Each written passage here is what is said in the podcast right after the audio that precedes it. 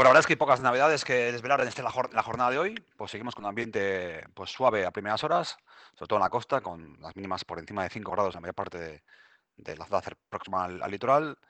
Y están pues, en torno a 5 grados en zonas del interior, por tanto, ambiente muy suave. Para buscar valores negativos hay que ir a, por ejemplo, a Álava, que están con 2 grados bajo cero en, en Gasteiz.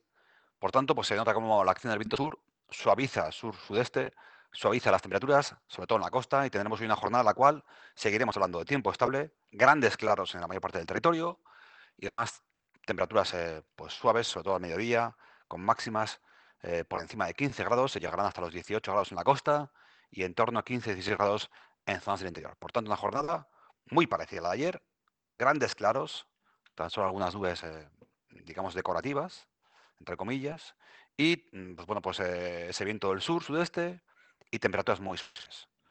Poco más que comentar para la jornada de hoy, un día perfecto para celebrar eh, el día de San Valentín, el día de los enamorados, pues el tiempo va a ser muy suave y va a permitir cualquier tipo de paseo o cualquier tipo de actividad al aire libre para la jornada del martes 14 de febrero.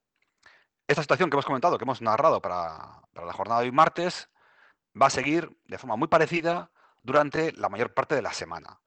Estaremos eh, con un ambiente casi casi primaveral, mañana miércoles, con máximas en torno a 18 grados. Algo similar ocurrirá durante la jornada del jueves, de nuevo viento sur.